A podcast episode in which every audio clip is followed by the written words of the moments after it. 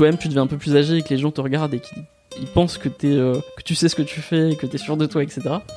Et tu réalises que, ah non, en fait, pas du tout, quoi. C'est juste une, euh, c'est juste une impression. Bienvenue sur Nouvelle École, le podcast pour sortir des sentiers battus où je vais à la rencontre de gens passionnés au parcours atypique. Cette semaine, j'accueille Raj, plus connu sous le pseudonyme d'Autodisciple. En moins de deux ans, sa chaîne YouTube centrée autour du développement personnel a été visionnée plus de 9 millions de fois. On évoque son parcours, de son refus catégorique du monde du travail à son passage par la communauté séduction. On parle du contenu qu'il produit actuellement, des formations qu'il vend et des défis qu'il s'impose pour se dépasser. Enfin, on évoque sa relation au succès et des questionnements un peu plus personnels. Pensez à vous abonner sur iTunes ou SoundCloud en cherchant Nouvelle École. Merci à tous ceux qui m'ont soutenu sur le Tipeee. Ça me touche énormément et bonne écoute. Du coup, je suis avec Rage. Enchanté. D'autodisciple.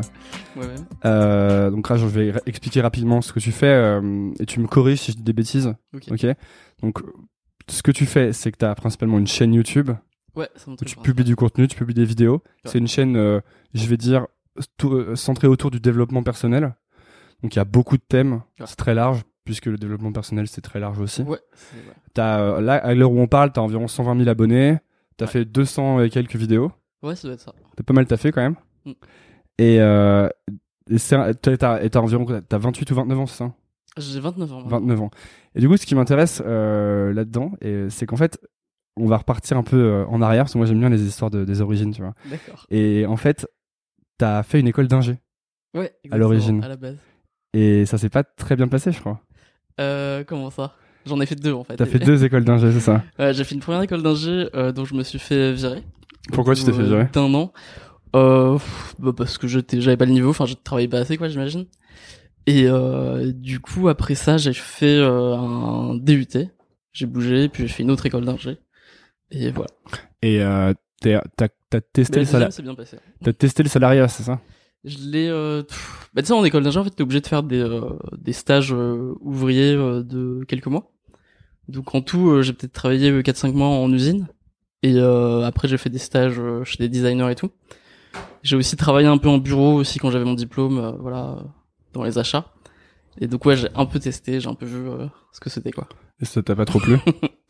Euh, c'était horrible. Ouais, Ah ouais? non, ça m'a vraiment vraiment pas plu. Pourquoi c'était horrible? Euh, bah, le pire de tout ce que j'ai vu, c'est vraiment travailler en bureau. Ça, c'est vraiment du coup pas mes stages, mais ce que j'ai fait quand j'ai commencé à travailler normalement. Euh, c'est horrible parce que euh, voilà, tu. Bah, euh, rétrospectivement, je me dis qu'un des trucs principaux, je pense, qui moi me gênait, c'est sûrement qu'en fait, euh, c'est sûrement un truc par rapport au sommeil, c'est que euh, j'ai tendance à dormir beaucoup et euh, à être plutôt de la nuit. Et du coup, je me rendais pas compte à quel point c'était important, mais c'est vrai que depuis que que j'ai mon propre rythme, bah ça va beaucoup mieux justement grâce à ça. C'est que je je me fixe pas aux horaires des autres. Donc euh, ça c'est un des gros trucs. Et sinon après c'est un rapport à je sais pas l'autorité quoi. C'est Mm. tu dois faire des trucs que tu veux pas faire. Euh, tu dois avoir des gens que tu veux pas voir. Tu vois tu tu dois t'adapter quoi. Parce qu'il y a des Un gens qui diraient, il y a des gens qui diraient que, je pense à des gens en particulier euh, dans, dans le cercle proche qui diraient que c'est important euh, de faire des choses que tu que tu veux pas faire, d'avoir de l'autorité. euh, Qu'est-ce que t'en penses toi? Euh, Moi, bah, moi, moi, je, j'en suis arrivé à l'idée maintenant Ouais. avec euh, le cheminement que c'est pas important et qu'on s'en fout et que ça fait chier. Euh, Ben, un peu tout le monde dit ça en fait, euh, que c'est important. Enfin moi, j'ai vraiment grandi avec ça, quoi, avec ce truc-là, que ouais, c'est important de faire ce que tu veux pas faire dans la vie. ouais, c'est important que d'accepter que la vie c'est pas facile, etc. ça, ouais, Voilà, c'est la phrase la vie c'est comme ça et tout. Mais euh, non, enfin. Ouais. Enfin, en fait, je pense que c'est aussi une habitude. C'est euh, c'est un mode. Genre quand t'es jeune, en général, t'es pas dans ce mode-là et et voilà, tu dois faire tes devoirs, etc. Mais globalement, t'es assez libre, quoi, jusqu'à 18 ans. Et euh, si à un moment tu rentres dans le salariat, etc. et que t'es vraiment, tu rentres dans ce mode-là, bah voilà, tu tu t'y habitues. Et j'imagine que tu peux être très heureux comme ça, mais euh, moi j'ai jamais fait le, j'ai jamais passé le cap de de bien aimer faire euh, ce que Non. les autres veulent que je fasse, quoi. Et en plus, il y a beaucoup de choses sous-optimales euh, sur ce que tu dis. C'est intéressant. Tu dis que toi, t'es plutôt de la nuit. Et il y a plein de gens qui ont vraiment leur rythme de, de productivité. Et en fait, le, le, les, les grandes, disons, les entreprises où, qui font bosser tout le monde au même endroit, au même moment, Ouais. font complètement abstraction de ces, de ces particularités. Un peu comme l'école d'ailleurs, un peu comme l'école euh, classique dans des classes où tout le monde doit faire la même chose et noter pareil. Ouais. Et du coup, ceux qui, je pense que ceux qui en bénéficient, c'est ceux qui s'adaptent vachement aux environnements, euh, euh, je sais pas, un peu plus chaotiques, disons. Bah, moi, je sais qu'à à chaque fois que je bosse dans un endroit où il y a beaucoup de gens à côté, je fais rien parce que les gens me parlent et j'ai envie de leur parler. Je suis je suis pas capable de me Non, concentrer mais moi. la, la plupart des gens font rien dans leur travail aussi. hein, Il y a aussi ça. Bah, c'est un, un truc que je me demande et euh, des fois je sais pas. Peut-être qu'il y a des gens qui sont vraiment productifs. Moi je sais que quand je suis dans Peut-être une que salle. T'as vu trop de- d'entrepreneurs, mais les gens, euh, la plupart des gens, enfin, moi l'impression que j'ai, euh, enfin mes potes et tout ça, euh, voilà, les gens que je rencontre, euh, enfin dans leur travail, c'est, enfin c'est des- ce qu'on appelle des bullshit jobs quoi. C'est en vrai ils sont pas hyper productifs et s'ils étaient pas là, ça changerait pas grand chose. Donc Ouais. c'est un- c'est c'est une réalité aussi quoi. C'est pas Mhm. juste. Ouais, je me sou- donc je me souviens d'une époque où je où j'avais une euh, je, je vendais des choses à des à des boîtes et euh, que qu'on faisait des réunions et dans les réunions je me disais souvent euh, que je trouvais qu'il y avait des gens qui on on il y avait beaucoup toujours beaucoup beaucoup de monde quoi. En fait, toujours- toujours- j'avais toujours l'impression qu'il y avait trop de monde à ces endroits, ouais. tu vois. Et, euh, et ouais, pour moi c'était je, je vois à quel point je suis nul quand il y a des gens autour de moi qui me parlent et, euh, et que je dois faire des choses avec eux et euh, je me dis que enfin les open space et tout ce genre d'environnement de travail, ça, on doit, tu dois avoir une perte de productivité qui est gigantesque, quoi. Tu vois. Ouais. Et du coup, là, est-ce qu'on est autour de ces années, genre 2009, quand tu commences à faire ces trucs-là, à bosser dans ces boîtes et tout? Euh, bah c'est entre tout ce que j'ai fait, ouais c'est ça, c'est entre 2008 euh, jusque 2012 13 quoi. Parce que c'est là que tu commences à t'intéresser un peu à tout ce qui est développement personnel, etc. Vers 2009. Euh, après, je m'y suis intéressé. euh, En fait, le développement personnel, c'est tellement large comme appellation que tu peux pas. Enfin, genre tout le monde s'y est intéressé. euh, Tout le monde s'est intéressé à une veine du développement personnel. Je voulais dire, te ra- disons, te rapprocher Mais, de la euh, scène un peu. Euh, à moi produire des trucs? Non, mais je sais que par exemple, euh, dans ces, c'est vers là que tu as commencé à t'intéresser à tout ce qui était euh, communauté, de séduction Ouais, ouais. et compagnie. Euh, ouais, non, c'est plus. Je sais pas, genre je dirais ouais 2008, ouais 2008. Et qu'est-ce qui a fait que tu as commencé à t'intéresser à ces trucs-là, à Euh, aller bah, vers ça Les rencontres et tout ça, euh, c'était vraiment euh, bah, pour faire des rencontres quoi. C'était pas dans une démarche euh, plus large de développement personnel à la base. J'y suis venu après, un peu par hasard. Enfin un peu par hasard, par, par la force des choses quoi.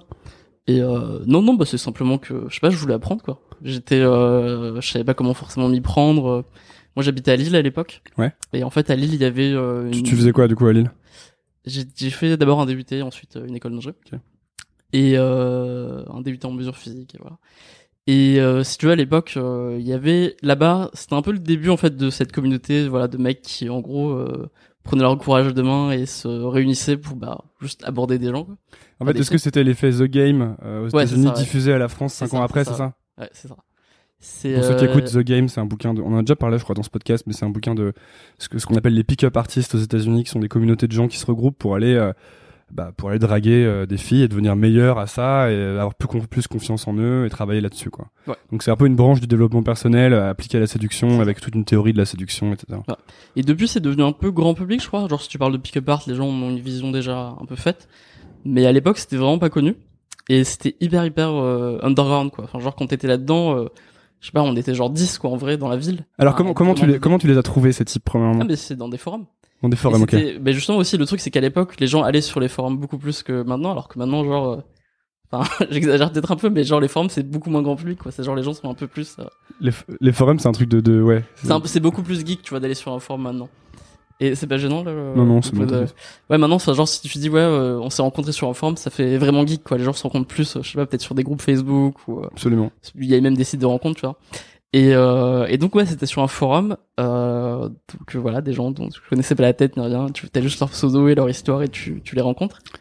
Et c'était, si on était une dizaine et c'était un peu, il y avait un côté Fight Club, tu vois. Il y avait un côté, euh, on a notre secret. on est Société secrète. Est-ce que vous connaissiez les noms des autres ou est-ce que vous vous appeliez avec des pseudos Mais comme on dans The s'appelait par Game nos pseudos. Par vos pseudos. C'était quoi ton pseudo Tu dois dire ton pseudo. C'était Kamar. Kamar. Kama, c'était mon pseudo. Bon, je balancerai pas les autres, mais il y avait, il y avait du beau monde dans ce D'accord. Et donc qu'est-ce que vous faisiez Vas-y. Ah bah en gros, euh, on se réunissait, puis on sortait dans la rue, et puis euh, en gros, moi la première fois que j'ai rencontré, rencontré euh, ces mecs-là, c'était euh, donc c'était à Lille et euh, je les je les voyais en fait faire. Et si tu veux, si tu veux tout le monde était euh, mauvais entre guillemets. Genre c'était pas comme euh, genre aux États-Unis parce qu'en fait on s'inspirait de mecs américains euh, qui écrivaient des livres et tout, qui des et tout ça. etc.. Voilà. Et euh, si tu veux, on n'avait pas de d'équivalent en France et il y avait pas genre euh, de mecs que, que j'ai pris comme modèle. Je me suis dit tiens, je veux devenir comme lui quoi. Par contre, je voyais des mecs qui effectivement euh, genre me semblaient hyper courageux quoi. Genre ils voyaient une fille qui, qui leur plaisait, ils y allaient, ils lui parlaient et puis c'est tout quoi. Et toi, c'était quoi ton rapport aux filles à l'époque?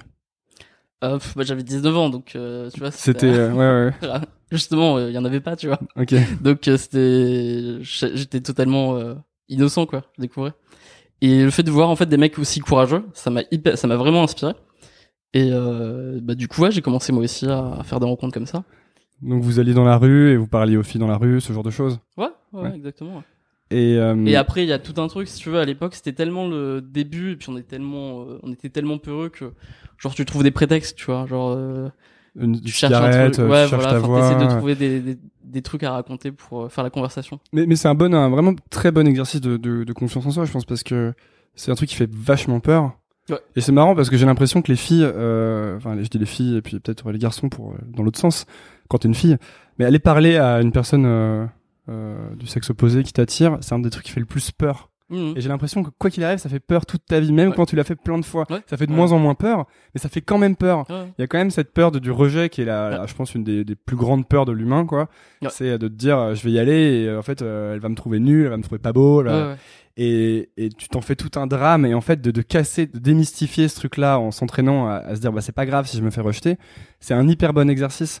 Et euh, je sais que hum, euh, bah, Tim Ferriss, enfin, que tu connais, euh, raconte ce qu'il avait fait avec euh, Neil Strauss, Neil le type qui a écrit The Game, qu'il avait emmené à- dans San Francisco et qu'il avait euh, obligé à aller parler à des filles pendant une heure, etc.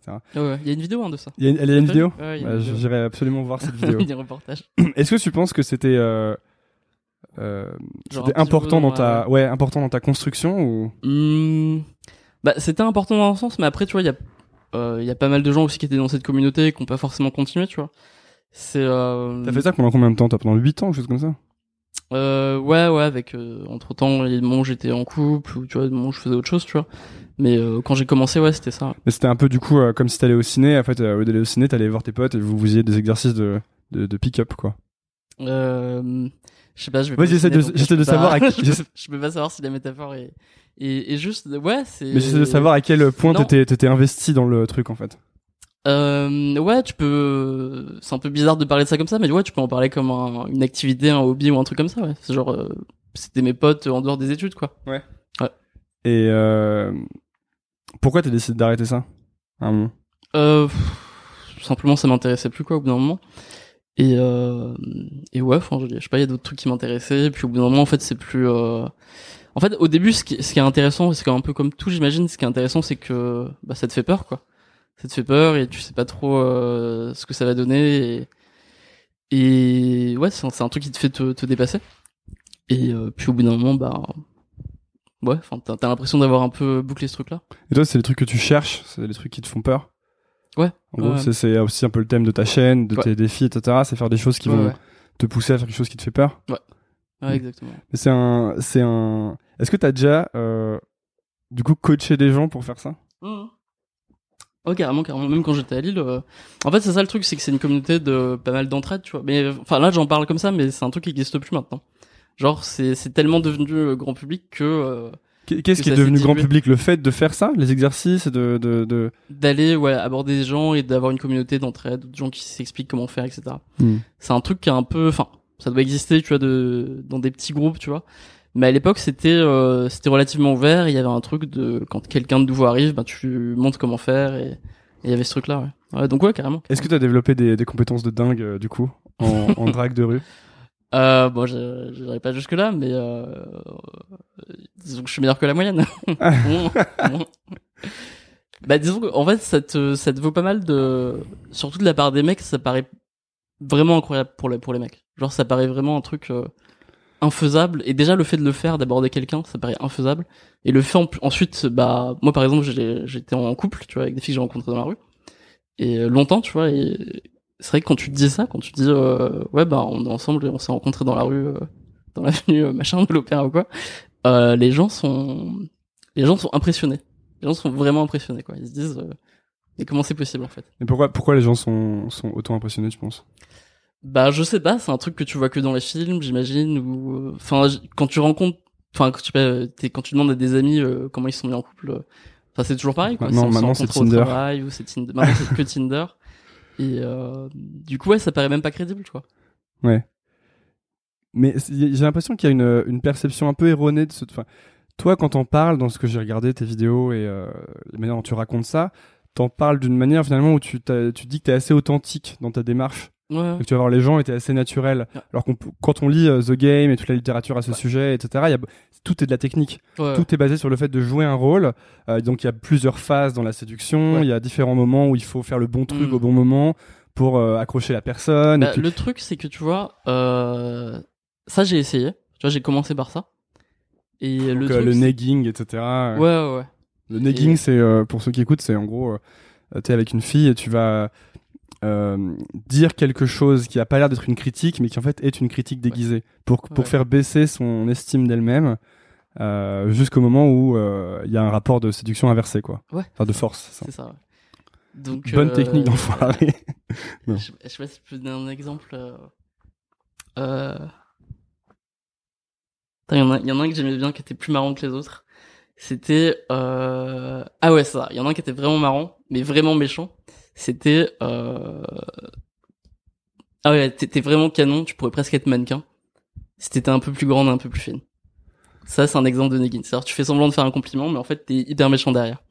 Et en fait, c'est plein de trucs comme ça euh, que t'apprends dans les techniques, euh, la mystery, etc. Et euh, bah du coup, moi j'ai essayé, tu vois, bêtement, je me disais tiens, on va voir ce que ça va donner. Et le truc, c'est que ces méthodes euh, très techniques, très euh, genre on te fait croire que c'est un processus, ça vend très bien.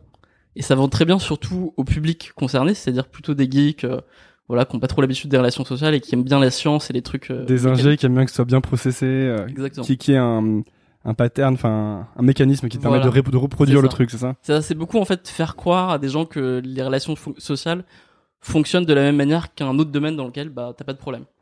Et euh, du coup ça ça vend très bien, ça marche très bien et t'as envie d'y croire. Mais euh, plus t'avances en fait dans cette communauté et plus tu fais des expériences et tu te rends compte que bah, les mecs pour qui ça marche, qui arrivent à avoir des relations comme ça, etc. Bah ils sont pas du tout là-dedans. Et qu'en fait le mieux bah c'est juste de bah, juste de parler aux gens en fait et euh, de pas trop se prendre la tête euh, voilà essayer de d'avoir des rendez-vous de bah, d'avoir un truc authentique euh, d'être léger d'être toi-même etc et, euh, et petit à petit tu te rends compte de ça et du coup tu rejettes un peu la technique tu vois. Donc du coup c'est pour ça que j'insiste sur le truc euh, c'est important d'être authentique. C'est qu'en fait derrière il y a d'autres gens qui disent autre chose euh, et malheureusement ça vend et ça attire beaucoup ouais souvent des gens qui vendent des trucs d'ailleurs Ouais. qui vendent des formations euh, pas- Ouais. assez chères de euh, devenez un expert en séduction et ce genre de choses alors que si tu euh, enfin le vrai truc c'est que bah, il suffit d'y aller et de faire beaucoup de rencontres et ça marche Ben moi, moi, je pour pour parler un peu de moi encore, on m'a- dit sur Twitter que je parlais trop de moi dans le podcast, mais je pense que je vais continuer. Et, et pour, je sais que en grandissant quand j'étais ado, j'avais vraiment, euh, bah déjà j'avais vachement peur d'aller parler à une fille, et j'allais souvent trouver des excuses un peu, tu vois, trouver des, des, des bah justement une raison de lui parler. Euh, je viens de parler parce que je sais pas, est-ce que t'as du feu ou ce genre de choses. ouais ouais Et euh, et je me, je me disais que j'étais obligé d'avoir une raison parce que pourquoi t'irais parler à quelqu'un tu vois même dans un bar je me disais pourquoi t'irais parler à quelqu'un et il faut vraiment que t'aies une raison et en fait maintenant j'ai complètement changé mon approche c'est à dire que je pense en fait que c'est arriver avec l'honnêteté de dire euh, je viens de parler parce que euh, Ouais. je sais pas tu me plais ou j'ai envie de te Ouais, parler t'as l'air sympa ouais. c'est beaucoup mieux et puis ça rend service à tout le monde parce que les choses sont beaucoup plus claires moins ambiguës et, et en plus dans un bar pour le, je finir sur le bar dans un bar en fait tu rends service aux gens si tu viens leur parler parce qu'en général les gens sont là pour rencontrer des gens quoi c'est toute la raison de venir dans un bar quoi les gens s'ennuient aussi. En On plus. pas assez compte, mais les gens s'ennuient beaucoup dans, même en boîte, tu vois. Il y a, il y a un ennui généralisé qui est assez ouf. mais même moi je, moi je déteste les boîtes je m'ennuie à mourir euh, je suis tout le temps sur mon téléphone euh, Ouais. c'est pour ça que j'y vais plus d'ailleurs D'accord. mais euh, ouais voilà et donc euh, je voulais c'est pour ça que je te demandais est-ce que ça a été un quelque chose d'important dans ta construction? Parce que moi c'est un exemple que je prends toujours Ouais. les filles en disant enfin c'est vraiment une, euh, une métaphore de, de la vie parce que c'est de la c'est de la vente en fait et comme dans la vie t'es un peu toujours obligé de te vendre et de faire des trucs qui te font un peu peur c'est Ouais. j'ai l'impression que c'est un peu la base de euh, sais, à chaque fois que quelqu'un me dit euh, j'aimerais bien faire ça mais j'ai peur ça, bah, je dis mais c'est un peu comme avec les filles tu vois tu le Ouais. fais tu le fais plein de fois et au bout d'un moment t'auras de moins en moins peur ouais. Ben, ça t'apprend, euh, ça t'apprend le courage, ouais, vraiment. Ça t'apprend à dépasser tes peurs, enfin, à être courageux. Et c'est, c'est beaucoup, en fait. C'est un truc qui est vraiment, euh, vraiment important. C'est, je crois, que c'est Tim Ferriss, ou je sais plus qui, qui dit, le, le, le courage est une- un truc beaucoup plus précieux aujourd'hui que l'intelligence. On manque vraiment pas d'intelligence, il y en a beaucoup des gens intelligents. Plus que jamais, tu vois. Par contre, il y a de, peu de gens courageux, tu vois, parce que. qui font euh, les choses tu veux dire Ouais, parce Mm. que bah, on fait pas la guerre, on fait pas, enfin on prend pas de risques, on n'est pas en danger, on n'est pas. Et, et du coup, c'est vrai que le, le, le fait d'aborder simplement, de faire des rencontres, que ce soit en bar, en boîte ou n'importe où, tu vois, pas forcément dans la rue, tu vois. Juste le fait de te dire, tiens, je vais pas boire d'alcool, euh, ou alors je vais sortir seul en boîte, en bar et faire des rencontres. Juste ça. T'as déjà fait ça beaucoup? Je l'ai fait, ouais, à une époque, je l'ai fait. ouais. Bah, en fait, au début, quand tu sors beaucoup. Moi, je le euh, faisais, mais que quand j'étais en vacances et que j'avais pas d'amis. J'étais D'accord. tout seul. Ouais, mais c'est c'est c'est pareil. Et euh, bah juste ça, tu vois, ça te c'est comme c'est un espace assez euh, sécurisé parce que finalement il va rien t'arriver de grave, tu vois, si tu fais pas n'importe quoi. Et et en même temps, bah ça te fait dépasser des peurs, quoi, mais des peurs irrationnelles. Et donc euh, ouais, ça t- ça t'apprend euh, à dépasser tes peurs et, et du coup tu peux y prendre goût aussi. Tu vois ce truc là de l'adrénaline. Il y a aussi euh, Derek Sivers, qui est un autre auteur américain, qui dit euh, que si la, si la, la connaissance enfin, ou la formation était la clé, on serait tous des millionnaires avec des abdos parfaits. Ouais. Dans le sens où euh, c'est vrai que tu peux et ça c'est un truc dont moi je me suis rendu compte aussi, c'est que tu peux lire des millions de bouquins. Ouais. En fait, si tu commences pas à un moment à faire le truc, ça va, ça va- Ouais. tu vas aller nulle part quoi. Ouais. Et moi, je sais que quand je voulais faire de l'entrepreneuriat, j'ai lu vraiment 300 millions de bouquins. Ouais. Et euh, ça m'a pas fait monter une boîte. Le seul truc qui m'a fait monter une boîte, c'est quand euh, j'ai monté une boîte avec un pote quoi. Ouais, c'est ça. Et donc faut, faut trouver quand même un équilibre entre euh, euh, l'information et le fait de faire les choses.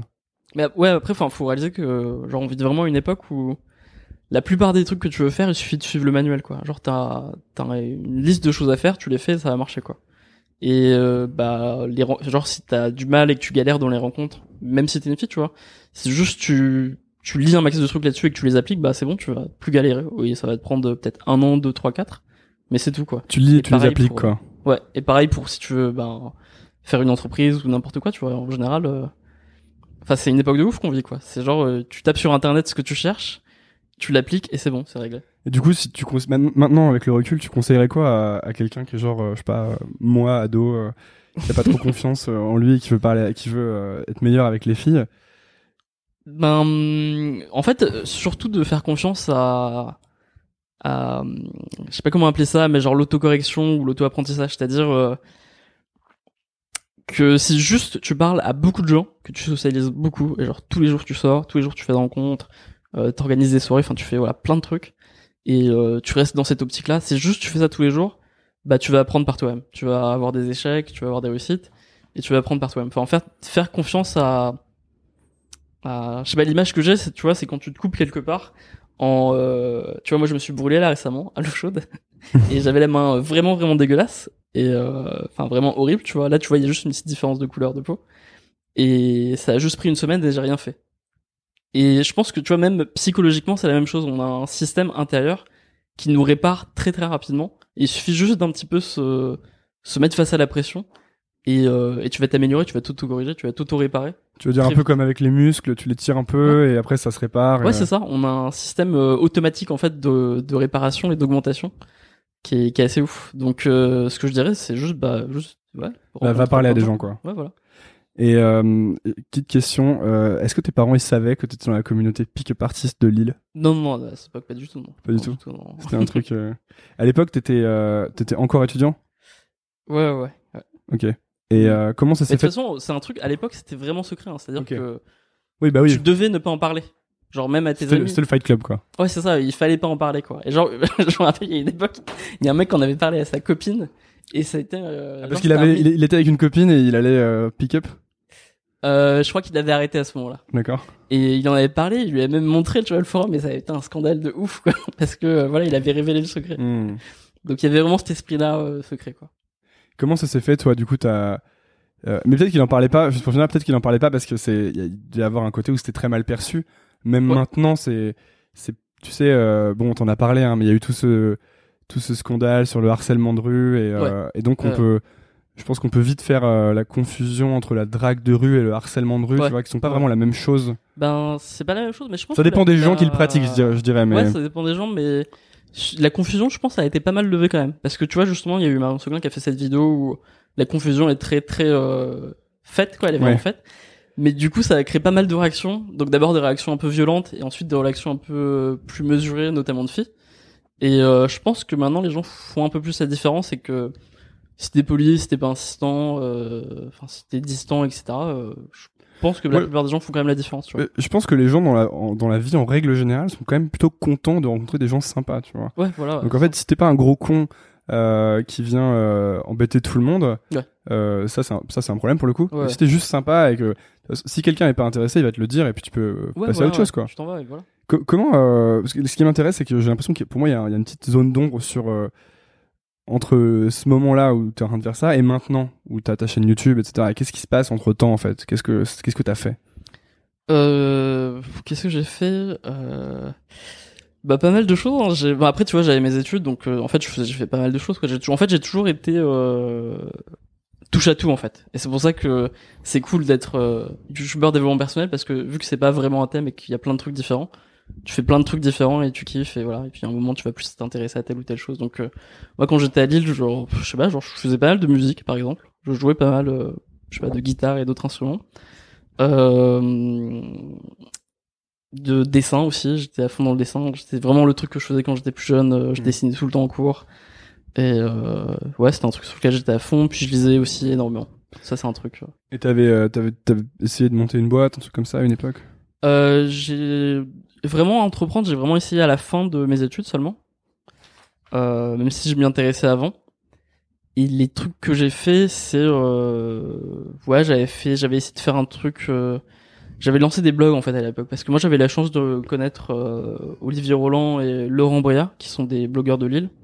Et eux en fait, ils, je les ai vus créer leur truc et les réussir euh, dans bah, dans le blogging quoi. Créer des communautés c'était euh, Non, juste euh, des blogs en fait ok. des blogs et euh, j'ai vu que ça avait marché pour eux en quelques années.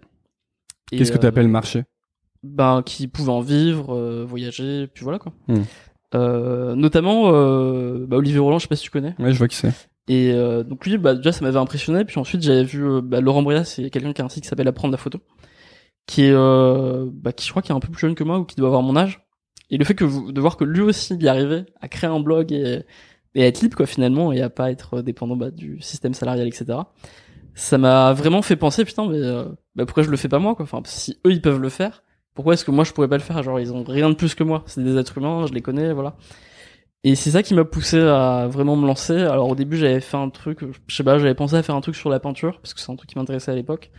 Euh, je l'avais pas euh, poussé plus que ça. Je m'étais dit tiens je pourrais essayer un truc sur le yoga aussi, mais ça me ça m'intéressait moyennement.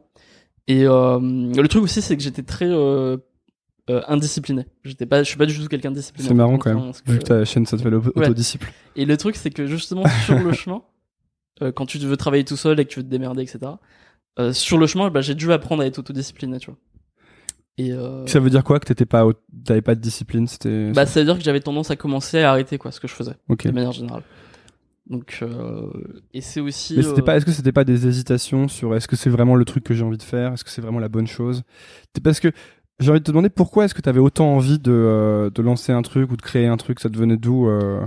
Bah, franchement, c'est très négatif. C'est vraiment très négatif dans le sens où les expériences que j'ai eues en, en boîte, euh, euh, notamment en bureau, tu vois, c'était vraiment, euh, genre vraiment, je pétais un câble, quoi. Genre, vraiment, je, je, je sais pas, j'aurais pu, je pourrais me tirer une balle, quoi, si je faisais ça, quoi. Je vois pas l'intérêt, en fait. Moi, je me suis enfui de tous mes boulots. Ok. Je suis parti avant la fin. Et euh, ouais, ouais, moi c'est euh, et limite, euh, ce qui est intéressant, c'est que moi du coup j'ai j'ai j'ai un peu travaillé genre euh, sur des trucs genre plier des t-shirts ou euh, faire des soudures ou ou déplacer des des caisses, tu vois. Et déjà, déjà quand j'avais vu ça, je me dis putain c'est vraiment de la merde, c'est vraiment chiant quoi ce genre de taf. Et je me dis mais comment ils font les gens pour faire ça des dizaines d'années, c'est c'est horrible. Mais en fait, quand j'ai découvert euh, le travail en bureau, et genre je m'y attendais pas du tout, j'ai réalisé que c'était pire.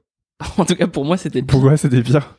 Bah parce que déjà t'étais j'étais pas au enfin t'es pas aux 35 heures quand tu fais un taf un peu euh, en sortant d'école d'ingénieur. Ouais, bien sûr. Enfin c'est pire non, c'est relativement pire dans le sens où euh, quand tu taffes en usine euh, au bout de quelques mois t'as mal au dos quoi. Donc c'est dans ce sens-là c'est horrible et voilà. Puis les mecs ont une espérance de vie euh, très faible, mais psychologiquement c'est pire parce que t'es là, tu travailles plus, tu travailles longtemps, euh, tu regardes pas tes heures, euh, tu dois prendre le métro, euh, voilà c'est chiant aux aux heures de pointe. Et en plus pendant toute la journée quand tu travailles en bureau, bah, tu dois euh, tu penses pas à ce que tu veux tu penses à bah t'as des tâches mentales en fait donc tu penses à ce qu'on te demande ce à quoi on te demande de penser et euh, bizarrement en fait euh, la, la période où j'étais euh, en usine j'avais genre même si c'était chiant physiquement genre j'étais dominé euh, physiquement j'étais pas dominé mentalement et du coup j'avais des idées je pensais à des trucs et euh, D'autant que les tâches répétitives euh, ont tendance à, à permettre aussi l'éclosion des idées. Ouais, ouais, c'est ça. Après, moi, j'ai vraiment fait ça quelques mois, donc euh, quelqu'un qui fait ça plusieurs années, c'est autre chose, quoi. Hmm. Mais le fait de voir en fait que même le taf en bureau, c'était aussi nul, genre c'était vraiment de la merde, et c'était pas mieux euh, qu'un taf euh, moins qualifié qui te demande moins d'études. Ça m'a vraiment mis une claque en fait, en quelque sorte. Et je me suis dit, ben ouais, non, fuck, quoi, faut que je fasse autre chose. Parce que tu pensais que les études étaient un peu la clé de Ouais. trouver un taf qui allait être plutôt cool. Ouais, c'est ça. Au final, euh, le fait de voir que euh, un taf euh, peu qualifié, c'était assez chiant, parce que c'était pas grave non plus, tu vois. Ça m'avait motivé à finir mes études et du coup peut-être trouver un taf cool. Mais en vrai, quand t'es, euh, surtout quand t'es ingénieur, euh, t'as pas trop de, tu peux pas trouver un emploi à temps partiel euh, quand tu commences, quoi. Genre tu commences, tu dois taffer à fond et tu dois être motivé et c'est tout, quoi. Et euh, tu regardes pas tes heures et voilà. Et j'avais vraiment pas envie en fait. Je, me- je me disais putain ça, ça a vraiment été horrible si je fais ça. Et je sais plus c'était quoi ta question d'abord, mais euh, C'était euh, qu'est-ce qui te donnait envie en fait de ouais, lancer donc voilà, un truc. Ouais. vraiment c'est très très négatif. C'est vraiment ça. C'est vraiment le fait que je me suis dit, euh, ok, il y a, ok, il y a rien qui me plaît. C'est un rejet en fait, c'est Ouais. une, une réponse négative à. C'est ça, c'est une incapacité totale à, à, ouais, aller au bureau et. euh, Qu'est-ce que, qu'est-ce qu'ils pensent Qu'est-ce que, est-ce que t'as, est-ce que t'as été soutenu genre par tes parents quand t'as Ah commencé moi, à j'ai- euh, moi j'ai été très, euh, j'aurais pas tout dit en fait, simplement. Genre j'ai commencé à leur en parler quand ça a marché, parce que je suis. Enfin, ils m'auraient pas. Enfin, je pense pas qu'ils m'auraient soutenu en me disant en mode, vas-y, prends des risques, évite ta vie, tu vois. Ils t'auraient dit fais attention. Non, non, mais après, ce... moi, ce qu'on m'a dit, et ce que les gens disent en général, c'est ouais, tu devrais travailler quelques années, mettre de côté et te lancer, tu vois. Ce qui est raisonnable, tu vois, mais euh, Et pourquoi tu le fais pas alors? Je sais pas, j'aurais pas pu quoi. Genre physiquement, j'aurais pas pu. Euh, Ah, t'aurais même, pas pu tenir les quelques années en fait Ouais. pour remettre de côté. Ouais, ouais, genre un mois, c'est déjà beaucoup, quoi. Ouais. Sur un taf que t'aimes pas, euh, avec des gens que tu choisis pas. Parce qu'en vrai, ça peut être bien de te faire en... Enfin, maintenant, rétrospectivement, je me dis que ça peut être quand même bien de travailler dans une boîte euh, avec un certain cadre, mais genre, faut vraiment trouver des gens qui sont sur la même longueur d'onde que toi, et voilà. Mais euh, bon, à l'époque, j'avais pas forcément conscience de ça. Puis en plus, à l'époque, je connaissais pas forcément le monde des startups. Et je sais pas si c'était si développé, c'était pas développé en fait en France aussi. Donc euh, je voyais pas, en- enfin je voyais pas en fait un, un monde entrepreneurial ou enfin Hmm. je voyais pas des petites boîtes intéressantes en fait. Je, je comprenais pas, euh, j'avais pas cette vision là quoi. Et du coup, tu leur as, tu leur as dit quand en fait? Parce que tu dis quand ça a commencé à marcher, mais c'est quand pour toi que ça a commencé à marcher? Euh, Il y a quelques années quoi. Il y a, enfin que j'ai commencé à en vivre euh, et à être euh, à être à peu près sûr que je retournerais pas dans un truc salarial euh, classique. euh. Alors, tu vivais de quoi il y a quelques années? Parce que t'avais pas encore ta chaîne aux disciples. J'avais une autre chaîne avant qui s'appelle Lagway, je sais pas si tu connais. Ok, en effet, oui. J'en ai parlé. Et euh, donc là, je parlais de rencontres et tout ça. Ouais, on s'était arrêté là tout à l'heure. Voilà. J'avais dit que j'avais fait un blog. euh, j'avais plus ou moins avorté rapidement des blogs sur le yoga et euh, et la peinture. Et euh, j'avais fait aussi un autre blog. Enfin bon, j'ai essayé plein de trucs à la con quoi. Faudrait que je retrouve. Il y a un blog que j'avais fait qui parlait de. C'était un Tumblr sur la littérature et, euh, et les punchlines de rappeurs. qui faisait le parallèle. Mais bon, ça, je l'avais fait vite fait. Et non, après, j'ai lancé la qui est un site où, enfin, une chaîne YouTube aussi, où je parlais de rencontres. Et euh, bah là-dedans, c'est pareil, quoi. C'était un peu le même modèle que Autodisciple, c'est-à-dire que euh, au bout d'un- moment, j'ai, euh, je vendais des vidéos ou alors des, des formations. Et euh, bah, disons qu'au bout de assez rapidement, en fait, j'ai pu en vivre. Assez rapidement, j'ai pu euh, euh, juste payer mon loyer. Mais euh, mais voilà. Mais après, j'ai eu quand même pas mal de chance parce que j'ai eu aussi euh, euh, de l'aide indirectement parce que je me rappelle, il y a une période où j'avais genre genre 4 mois de retard sur mon loyer et j'ai eu pas mal d'aide comme ça. Et euh, mais voilà, petit à petit, j'ai appris. euh, C'est surtout là en fait que j'ai appris à devenir discipliné. quoi. C'est surtout à ce moment-là que j'ai appris. Alors, à- qu'est-ce que t'as changé du coup? Bah, que j'ai appris que c'était important d'avoir euh, d'éliminer les mauvaises influences, d'éliminer le ouais, à passer les, les moments à passer du temps sur internet pour rien, qu'il fallait mieux lire que euh, voilà faire des trucs inutiles. Euh, voilà, je sais pas manger correctement euh, et enfin simplement être productif quoi, mieux utiliser son temps. Et on va Parce que parler j'avais de. pas le choix en fait. Alors que quand t'es euh, que quand, quand tu travailles dans une boîte en fait, euh, je sais pas combien d'heures par jour, euh, bah en fait t'as pas besoin d'être euh, discipliné. Genre t'es, t'es- c'est les gens qui te disciplinent, tu vois, c'est le système qui te discipline. Et euh, donc en fait c'est pendant cette période un peu charnière, tu vois, où je genre j'avais vraiment pas envie de retourner chercher un job et poster mon, mon CV.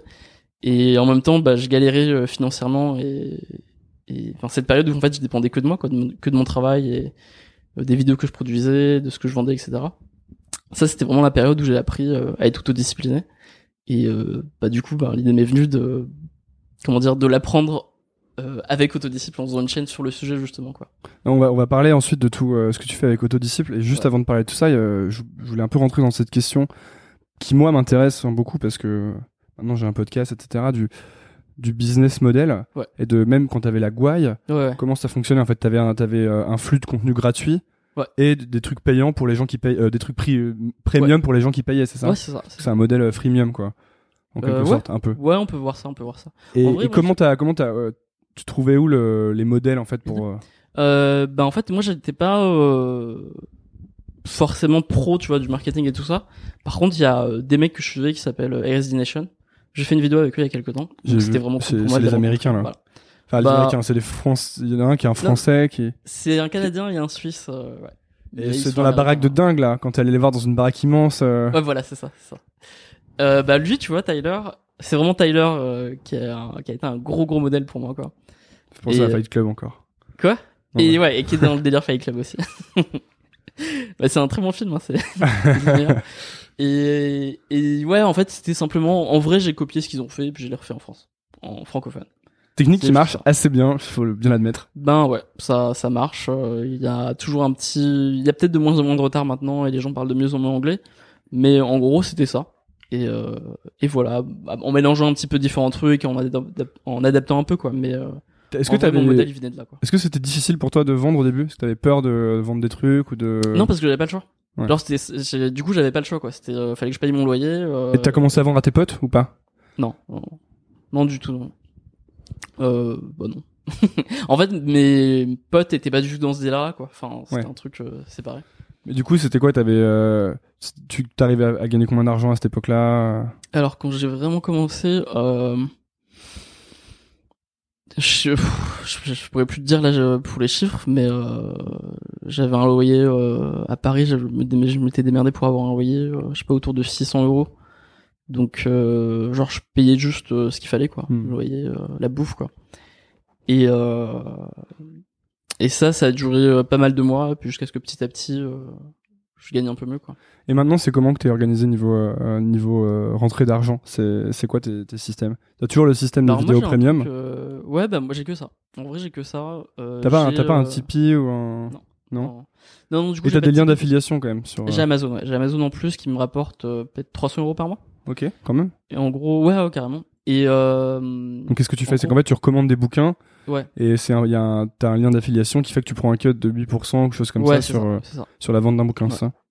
Ouais, ouais, c'est ça. Et t'as t'as rien à faire, quoi. Tu, tu copies le lien. et- Du coup, je, enfin, je sais même pas en fait combien ça me rapporte, quoi. C'est euh, c'est automatique, t'as rien à faire. Ok.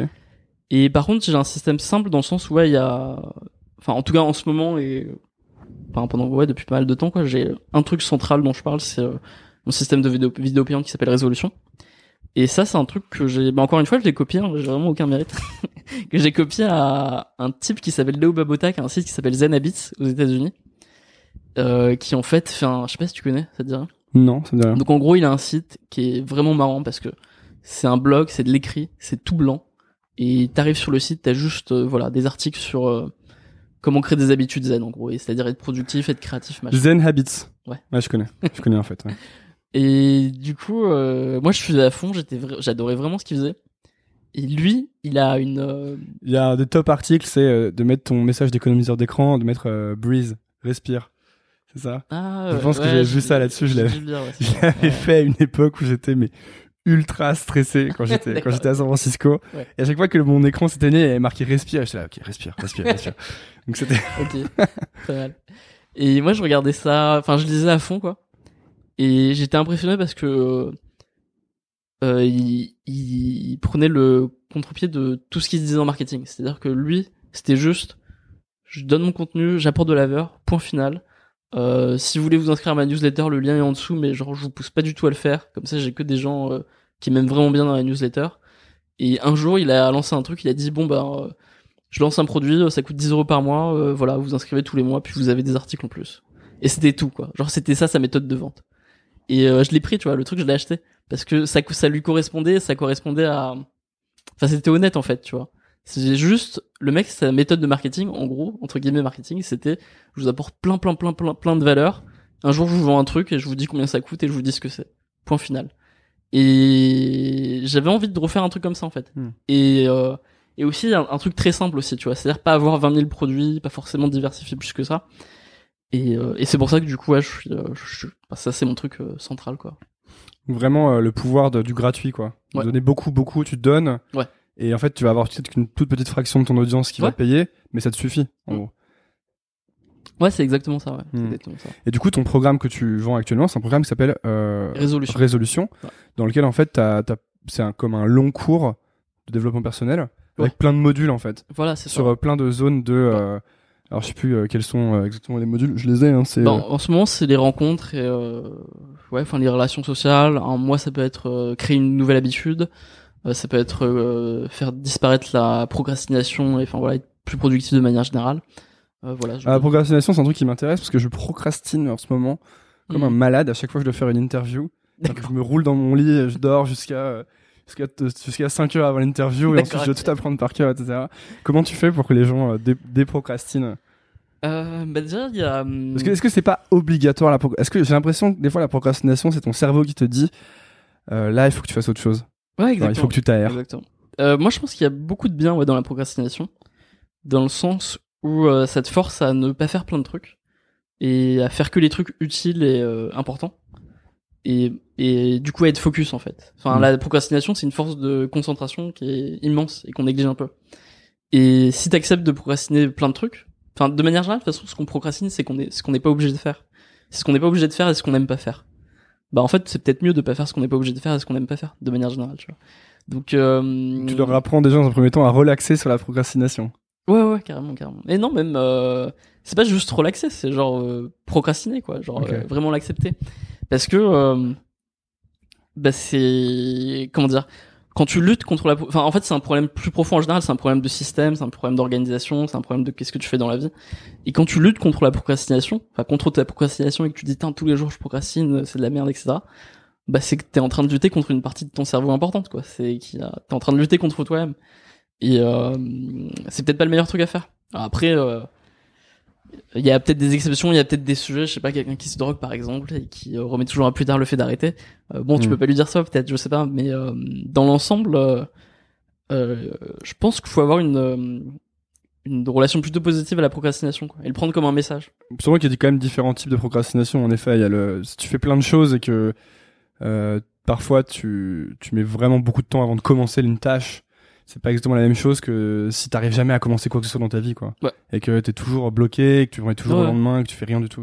Ouais. C'est vraiment que c'est différents messages. euh, Bah moi le, le truc qui m'a permis de Enfin- Est-ce que est-ce que c'est que des toutes ces donc tous ces modules que tu fais, j'appelle ça module, hein, mais je sais pas ouais, comment. ouais. Est-ce que c'est que des choses qui ont été des problèmes à toi que tu as dû régler pour toi? Ouais. En fait, c'est ça. Donc tu bases Ouais, tu bases ce cours sur ta euh, c'est un peu ton autobiographie quoi. Comment tu t'es euh, comment tu Non. t'es sorti des problèmes quoi. Non, je c'est pas mon autobiographie parce que j'essaye de bah, me baser sur ce que les gens me demandent, tu vois. Ouais. Mais euh, ouais, ouais, c'est que des trucs par contre que j'ai expérimenté. Ouais. Et euh, du coup, il y en a un qui m'intéresse, c'est que tu tu parles de, de l'importance de la routine. Ouais. Et t'apprends en fait tu tu t'aides les gens en fait à se créer une routine en quelque Ouais. sorte, c'est ça? C'est quoi ta routine? C'est quoi ta routine à toi? Ça ressemble à quoi ton matin par exemple quand tu te lèves, tu fais quoi? Ok. Euh, en ce moment, c'est euh, spécial parce que j'étais, j'avais un peu voyagé, j'ai un peu justement cassé cette routine. Et là, je, je suis dans sa part depuis trois jours. Donc, D'accord. euh, je suis en train de créer une routine, tu vois, c'est encore euh, les débuts. Euh, mais si je peux te dire, euh, en ce moment, je- j'en ai quasiment pas. En ce moment, c'est assez libre, quoi. C'est-à-dire que euh, j'ai- je teste un truc en ce moment, c'est de travailler le matin. Enfin, travailler dans le sens faire les trucs vraiment importants, c'est-à-dire les vidéos, l'écriture, dès le matin. Euh, mais c'est un peu un truc nouveau que je teste. Tu vois, dans le sens où avant j'avais été plus du genre à euh, prendre une douche froide, faire du sport, euh, machin. Enfin, avoir un truc très cadré. Mhm. Euh, et là, je teste plus de travailler dès le matin parce que c'est voilà, c'est par rapport à un livre que j'ai lu et donc c'est une nouvelle routine que je teste. Donc, euh, j'ai toujours des routines différentes, genre sur plusieurs mois. Donc tu vas changer tes routines. Ouais. Et ça c'est important je pense parce que moi aussi, donc moi j'ai beaucoup lu les bouquins et euh, tout ce qui était euh, Miracle Morning et bref. Et je me suis mis des grosses routines. Je me souviens qu'il y a une époque, il y a deux ans, quand j'étais au, au wagon, euh, je me levais à 6 heures, je faisais, je sais pas, je faisais des pompes, je méditais, Ouais. je lisais pendant une heure, j'écrivais, je faisais, enfin, tu vois. Et il y avait toute, il y avait toute une checklist de trucs Ouais. à faire le matin. Et en fait, je pense que c'est pas non plus très naturel quand c'est aussi forcé. C'est très dur à tenir sur le long terme. Et surtout, si tu fais tout le temps la même chose tous les jours, ta vie elle passe un peu en 5 minutes, je pense. Tu vois Euh, Et du coup, je pense qu'apporter de la variété dans ce que tu fais. Ouais. bah, je pense qu'il y a certaines périodes où c'est vraiment euh, cool d'avoir ça. Enfin, moi, je l'ai fait aussi, tu vois, d'avoir- des trucs vraiment euh, réveiller à, à la même heure tous les matins et tout ça. Euh, je pense que ça t'apporte des trucs, mais pour moi, c'est beaucoup une question d'alternance de phase entre est-ce que c'est un moment où je dois être productif ou est-ce que c'est un moment où je dois être créatif? Enfin, pour moi, c'est beaucoup ça l'alternance. C'est-à-dire qu'à un moment, il y a des moments où tu sais ce que tu dois faire et il faut juste le faire et c'est tout. Il n'y a pas besoin de réfléchir plus que ça. Il faut juste appliquer, tu vois. Il faut juste exécuter. Et dans ces moments-là, c'est bien d'avoir une routine chiante. Genre voilà, tu, Genre tous les jours, tu je me... lèves, par exemple, j'écris un bouquin. Tous les jours, je me lève à 8, et à 8 heures, je commence à écrire jusqu'à euh, X, enfin jusqu'à telle heure, et puis ça, c'est tous les jours, tous les jours, Ouais, tous les jours. Quoi. ok. Bah, Après, écrire un bouquin, ça dépend où t'en es dans la phase de structuration, tu vois, parce que ça peut demander beaucoup de, de créativité aussi. Et peut-être que écrire un bouquin, c'est peut-être mieux de le faire en voyage ou je sais pas quoi. Mais euh, globalement, il y a des phases où il faut être très très productif, et c'est tout, et voilà, et tu te poses pas trop de questions sur ce que tu veux atteindre dans un an ou deux. Et puis après, il y a d'autres phases où je- moi j'essaye d'être plus euh, créatif, où, euh, où je vais plus chercher ce qui va vraiment me motiver, ce qui va vraiment me passionner, ce que je veux faire Mm. après. Et du coup là, je suis plus dans une phase où, dans ce genre de phase là, où je vais chercher à être plus créatif, quoi. Et toi, c'est marrant parce que tu, tu, tu changes, euh, euh, tu fais des expériences de vie hyper intensives. Ouais. En fait, euh, on a, on a l'impression que tu essayes d'itérer sur qui t'es le plus, rap- le plus rapidement possible, tu sais. C'est une bonne manière Un peu à la manière ouais, startup. Non, parce que tu sais, on, enfin, pour le coup, on tous les deux lire beaucoup de choses là-dessus. Ouais. Les startups, euh, l'idéologie, c'est vraiment, euh, euh, tu sais pas encore vraiment ce que tu fais. Ouais. Donc en fait, tu vas te prendre des hypothèses, les tester à fond. C'est ça. Et si ça marche pas génial, tu pivotes, comme on dit. Ça, tu changes. Et toi, finalement, c'est un peu ce que tu fais. C'est tu te Mm. dis, bah tiens, je vais essayer de, euh, de lire un bouquin par jour pendant 30 jours. Je vais essayer de payer que en bitcoin pendant 30 Ouais, jours. je vais ça. essayer de.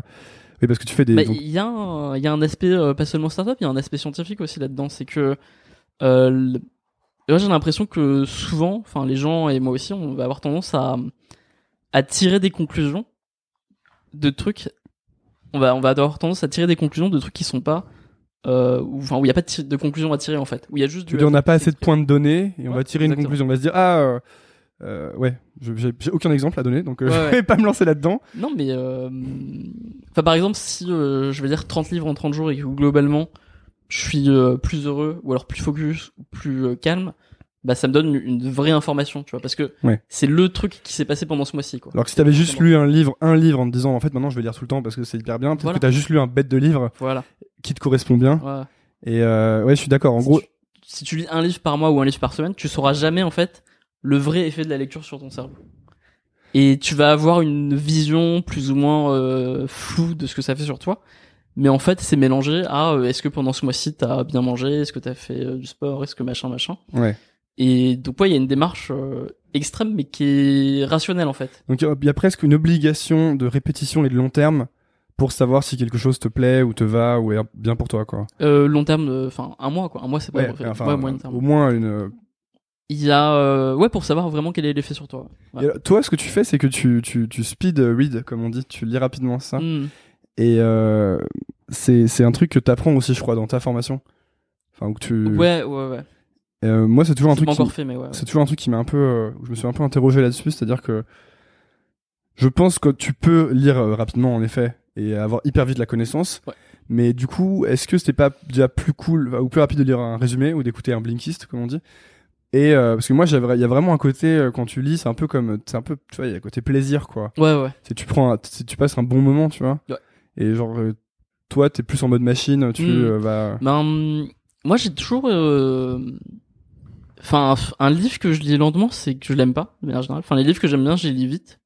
Et si j'aime vraiment bien, bah, je vais le relire, quoi. Ouais. Donc j'ai pas trop le truc de vouloir absolument lire lentement parce que j'aime bien. Du coup, tu mets combien de temps à lire un bouquin, mettons un bouquin de 200 pages classique? Euh, 200 pages, euh, si je fais que ça, je sais pas, 3-4 heures. Ok. Euh, ouais, c'est ça, ouais. ça. Après, ça dépend parce que classique, genre classique, euh, dans, dans quel sens tu veux dire euh. Non, non, je dis 200-300 pages, les bouquins, euh, je sais pas, n'importe quel euh, euh, bouquin de non-fiction américain. euh. Ouais, bah ça, ouais, ça, ça va vite, ça. Ouais. 3-4 heures. Et est-ce que du coup, tu fais. euh, est-ce que tu vas commencer par lire la fin et lire le début et ensuite tu vas lire le milieu? Pour savoir de quoi t'as t'as la Euh, conclusion, t'as l'intro, tu. J'essaye juste d'avoir un- de feuilleter bien avant, ouais, de savoir de quoi ça va parler. euh. Après, c'est aussi, euh, je peux regarder une vidéo qui parle du livre, euh, essayer de voir un résumé, tu vois, et euh, histoire d'avoir une vision globale du truc, quoi. Mm. Après, la raison pour laquelle moi je préfère quand même, genre la lecture rapide d'un livre de non-fiction plutôt que genre juste écouter, c'est que euh, euh, quand t'écoutes, c'est beaucoup plus dur d'accélérer en fait les passages que tu connais déjà. Ouais. Surtout si c'est un domaine que tu connais déjà, tu vois. Genre moi, je vais lire un livre, je sais pas, de psychopositif, tu vois. Je sais qu'il y a plein de trucs que je vais quasiment pouvoir zapper et lire très très vite parce que je les ai déjà lus 20 fois ailleurs, quoi. Hmm. Euh, alors que si j'écoute le même livre en version audio, bah je vais devoir me la taper, quoi. Les, les trucs que je connais déjà. Euh, euh, je vais devoir les, les, les réécouter, tu vois. Alors que quand, avec la lecture rapide et surtout, enfin, la lecture rapide, c'est pas juste lire rapidement, c'est genre accélérer, ralentir quand tu comprends pas, quoi. C'est, euh, c'est juste bien lire, en fait, tu vois. Et, euh, et voilà. Quand tu rencontres des gens qui euh, qui sont pas du tout encore penchés sur tout ce côté développement personnel, etc. Parce qu'il y a beaucoup de gens en fait qui sont Ouais, jamais vraiment intéressés à ces questions. Ouais. Comment tu les introduis à ça? Tu leur files quoi comme bouquin? Parce que c'est une question qui m'intéresse parce que moi, par exemple, parfois j'ai offert des bouquins et euh, tu sais, il y a un bouquin en anglais qui s'appelle How to Win Friends and Influence People. Ouais. Et euh, ce bouquin, je l'ai bien aimé quand je l'ai lu il y a quelques années. Je trouve qu'il est simple et qu'il est bien, quoi. Mm. Sauf que le problème, c'est qu'en français, il s'appelle Comment se faire Comment des se amis. faire des amis ouais. C'est un peu de genre. Donc j'ai offert ça à quelques personnes et les mecs m'ont dit bah Antonin t'es sympa mais tu m'offres un bouquin qui s'appelle Comment se faire des amis. Ouais. Tu fais tu fais t'offres quoi toi? Euh, bah en fait, moi déjà, je je pousse pas les gens à s'intéresser au développement personnel du tout. Euh, à, à part dans mes vidéos évidemment, tu vois. Mais euh, quand je rencontre des gens, je leur parle pas de ça forcément, quoi. Hmm. Parce que mon expérience, c'est plutôt que, bah, quand tu parles d'un truc, euh, enfin quand tu le forces un peu, euh, les gens, ça les intéresse pas. Enfin, je laisse les gens venir à, à ça, quoi, D'accord. plutôt. Et je sais, enfin c'est un truc important parce qu'il y a beaucoup de gens qui m'écrivent et qui me disent ah tiens j'ai essayé de de faire s'intéresser euh, mes parents à ça par exemple. Ah, c'est difficile hein. Et, euh, et moi, je leur dis, euh, ben, pourquoi en fait? Enfin, laisse-les tranquilles, tu vois. Laisse, enfin, vis ta vie, fais tes expériences. Euh, si t'arrives à être mieux dans ta peau, plus heureux, plus libre que, bah, ils vont te poser des questions. Et à ce moment-là, bah, tu leur donneras le bouquin que tu veux, quoi. C'est ça le problème c'est que t'as envie de changer les gens alors qu'en fait le, le, me- le meilleur marketing c'est un peu le marketing à la Bouddha. C'est euh, voilà ce que je fais, Ouais. euh, ça me réussit, Ouais. je suis heureux. Maintenant vous faites comme vous voulez vous. Ouais, les gens, les gens te demandent après, tu vois. Et moi, c'est assez, euh, même je le vois un peu dans mon entourage, tu vois. Les gens euh, commencent à me demander, à me poser des questions, tu vois. Mais euh, ça, ça prend du temps, tu vois. Et euh, bah, si les gens te demandent pas euh, comment tu fais pour pour être heureux ou être libre ou je sais pas quoi, bah c'est t'es peut-être pas la meilleure personne pour euh, pour leur enseigner ça encore, tu Ou qui s'en foutent aussi quoi. Et puis euh, Ouais. dans, dans ce cas-là, c'est quoi la c'est quoi la promesse toi quand tu des gens payent ton tes, euh, ton programme? Euh, bah alors moi je le déjà je le je l'ai fait un peu comme un Tipeee, tu vois, c'est-à-dire que c'est un moyen euh, aussi pour les gens bah s'ils veulent me soutenir de bah, de me venir en aide aussi. Et euh, Ouais, puis c'est abordable, je crois que c'est 10 euros par Ouais. mois, un truc comme ça. ouais, c'est ça. ouais. Ouais, ok. C'est pas, C'est- pas un gros cours à 1000 balles. Ouais, c'est ça. Et c'est un, tu vois, c'est simple, tu vois, c'est un prix simple, quoi. Tu sais ce que t'as. Et euh, la promesse, euh, ben la, là, la vidéo euh, de présentation du truc, euh, j'ai vraiment voulu la faire à la, euh, enfin un peu comme les gens qui m'inspirent, quoi. C'est-à-dire que bah, il y a pas vraiment de promesse, quoi. C'est, on va voir ce que ça donne. là, les vidéos sont pas encore tournées, tu vois. Je tourne les vidéos au fur et à mesure. Et je sais plus exactement ce que je dis dans la vidéo, tu vois. vraiment, je l'ai fait au début de l'année, mais c'est un truc du genre. Bah, je vais faire un maximum et on verra ce que ça va donner. Ça va pas changer votre vie, ça va pas vous rendre forcément euh, une version dix fois meilleure de, de vous-même. Hmm. Mais euh, vous savez ce que je fais en gratuit, ben bah, voilà, vous imaginez bien ce que je vais faire en, en payant.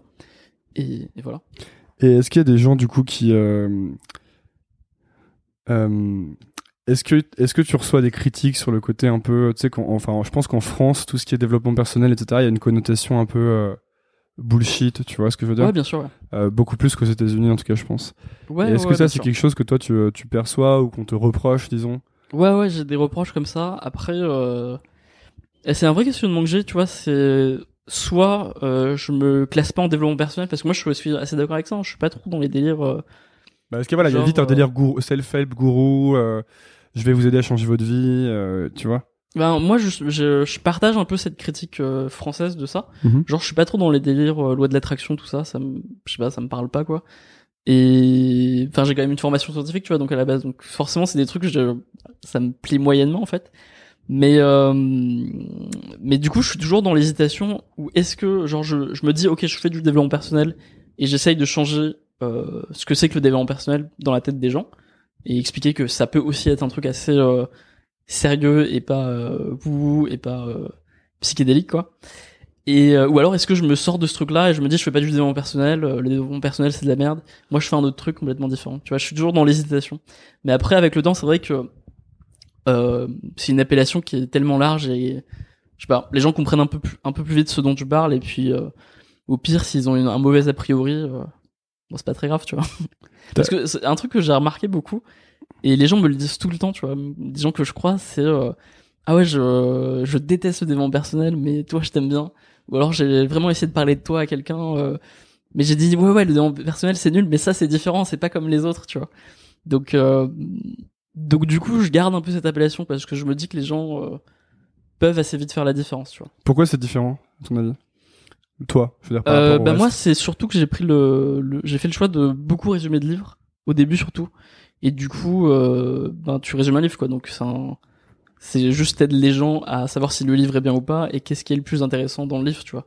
Donc c'est pas genre euh, je sais la vérité, je vais vous dire c'est quoi la vérité, euh, écoutez-moi et, et c'est tout. C'est c'est de la transmission en fait. Et donc ça, je pense que ça ça aide un peu. Et aussi, euh, quand je fais pas ça, c'est plus des expériences que je vis, quoi. C'est genre, j'ai fait ça pendant 30 jours. Euh, voilà, j'ai dit oui à tout pendant 30 jours, machin. J'ai vécu avec que des beacons pendant 30 jours. D'ailleurs, les gens t'ont pas demandé des trucs incroyablement euh, fous pendant ces 30 jours.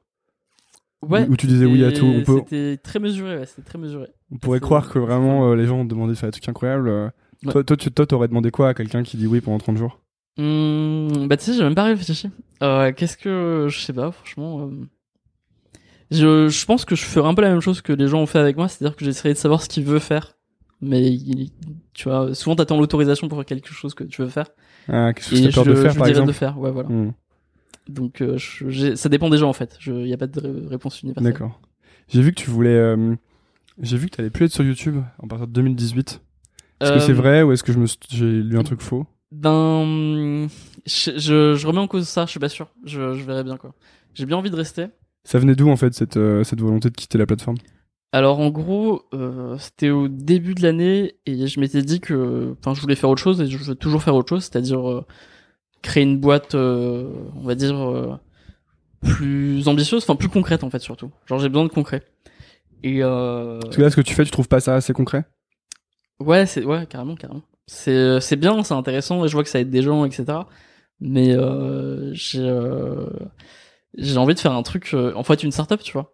En fait, il y a un autre truc aussi qui s'est passé dans le moment où j'ai été diplômé, j'ai commencé à faire des vidéos euh, sur internet. C'est que de toute façon, moi, je voulais entreprendre, voilà, faire un truc. Et je me suis pas dirigé vers la voie euh, startup parce que euh, ça me semblait, euh, euh, ça demandait beaucoup plus d'investissement en fait, financier, en termes de temps et aussi, aussi c'était aussi beaucoup plus risqué. Euh, moi, l'école d'ingénieur que j'ai fait, euh, dont je suis diplômé, c'est une école dans le textile. Et je m'étais, je m'étais intéressé à pas mal de trucs, tu vois, notamment sur les teintures, sur l'impression 3D textile, etc. Et je voulais, euh, même encore aujourd'hui, tu vois, j'aimerais vraiment bien monter un truc là-dedans. Mais euh, à l'époque, euh, voilà quoi, faut trouver l'argent, faut trouver une équipe, faut trouver du temps. Et qu'est-ce qui fait que t'as envie de monter une startup comme ça? Euh, je sais pas. Parce que dans un sens, t'entreprends là. Ouais, L'entrepreneuriat, c'est le fait de lancer des trucs quoi. c'est l'envie de faire un truc concret déjà enfin un truc palpable et euh, aussi euh, qui soit pas forcément lié à moi D'accord. tu vois?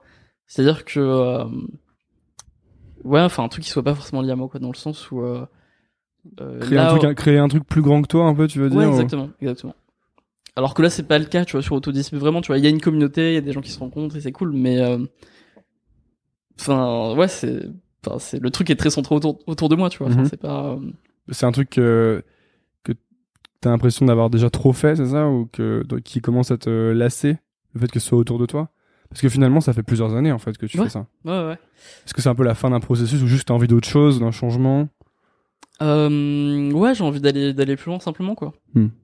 Et euh, en fait, sur- surtout c'est, euh, c'est- je pense c'est la volonté de faire un produit en fait. Tu vois, là j'ai pas de produit, c'est moi entre guillemets. Tu veux un truc un peu hardware, euh, c'est ça, genre solide euh, ou pas pas forcément, tu vois, ça peut être un service ou un, un truc comme ça quoi, mais euh, qui est ouais qui est extérieur à moi quoi. D'accord. Et qui pourra rester euh, même si moi j'arrête et que je fais autre chose, tu vois. Et, et voilà. Et c'est quoi ta.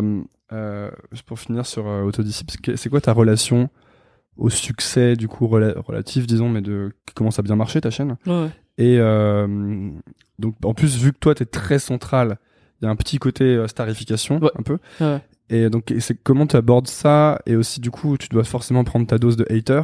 Hmm. vu que t'es sur internet et comment Ouais. tu gères ça aussi? Euh, je sais pas. C'est-à-dire? Bah, Tu c'est un, tu truc- un- un qui un truc t'affecte ou pas? Ouais, bien sûr, bien sûr. Ouais. T'es- T'es affecté par euh, aussi bien par les trucs positifs que négatifs. Et euh, enfin, c'est toujours comme ça, quoi. Après. Par euh, exemple, euh, euh, ça- donc là on ne parle pas d'un hater ou d'un troll, hein, mais ne serait-ce que comment s'appelle Guillaume, c'est ça Guillaume, ouais. Guilhem, bref, pardon, qui fait une vidéo qui pour où il critiquait un peu Ouais. votre, votre ce que vous aviez fait avec Ouais, ouais. YouTube et le fait que cette, cette ta copine qui était allée faire une interview de Juncker Ouais, et ouais. qui avait posé des questions et ce genre de choses là ça t'affecte ou pas? Bien sûr, bien sûr. bah, mais de manière générale, les gens pensent que on devient un peu insensible quand on devient euh, youtubeur ou je sais pas quoi, mais c'est pas du tout vrai, quoi. Les gens sont. sont enfin, c'est comme ça qu'on est. Tu restes des gens presque. Ouais, voilà, c'est en ça. plus t'es presque plus sensible parce qu'il y a un côté euh, c'est ton petit truc à toi. Enfin Ouais. ton. Bah après le truc aussi c'est que justement dans ce cas-là, tu vois par exemple, je pense que le fait euh, d'avoir commencé dans la communauté euh, drague de rue et tout ça, ça m'a aidé parce que bah le premier truc que t'apprends c'est de devenir insensible au regard des gens et euh, tu deviens jamais totalement insensible. Par contre, ce qui change, c'est la vitesse avec laquelle tu passes à autre chose. Hmm. Tu vois, enfin, je peux lire un commentaire de hater, ça va m'énerver, tu vois. Et comme ça peut m'énerver, euh, ça a pu m'énerver au tout début. La seule différence, c'est que je vais y penser deux secondes et que je suis passé à autre chose après, quoi. Et, euh, et voilà, donc ouais, t'es forcément affecté, quoi. Après, le, le truc le plus dur à gérer, je pense, c'est même pas forcément ça. Parce que, ben, les haters, euh, enfin, je veux dire, t'es pas obligé de lire, et voilà, quoi. Tu tu t'en fous, quoi. Euh, c'est plus le, ouais, c'est le côté starification, d'être un peu déshumanisé, quoi, par des gens. Les gens te reconnaissent dans la rue maintenant? Ouais, ouais, ouais. et du coup euh, c'est un truc que t'aimes bien, qui, qui te saoule, qui. Euh, bah ça dépend des gens, tu vois, ça dépend des gens qui te reconnaissent quoi. Mais en général, c'est cool. Et en général, les gens sont j'ai une chance, c'est que dans parmi les youtubeurs, je suis relativement vieux et euh, dans la moyenne d'âge, tu vois. Et euh, et du coup, j'ai un public plutôt enfin les gens qui me reconnaissent sont en général un peu plus âgés. Et euh, et enfin c'est pas euh, Enfin, j'ai pas le problème, je pense que de pas mal de youtubeurs qui touchent un public très jeune et qui Mm. sont genre euh, Il y a un côté groupie. euh, voilà, il- je pense que j'ai pas trop ce problème-là. Donc euh, les gens ont des, enfin, j'ai des vraies discussions, tu vois, avec des gens que je rencontre. Donc, euh, donc ouais, c'est cool quoi dans l'ensemble. Est-ce qu'il y a un truc que euh, beaucoup de gens disent de toi qui est pas vrai? Un peu dans ce que tu penses ne pas être vrai en tout cas Euh... Ah, euh, apparemment je suis juif.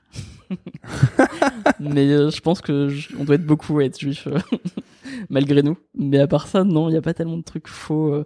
Si, si après il y a des gens qui racontent des, des, enfin qui réinventent ta, ta biographie, ton histoire, ouais. Genre, genre, je sais pas, j'ai aussi créé une boîte en Inde aussi, il paraît. ah, J'ai lu ça plusieurs fois, ouais. Sérieux? Ouais, ouais. Putain.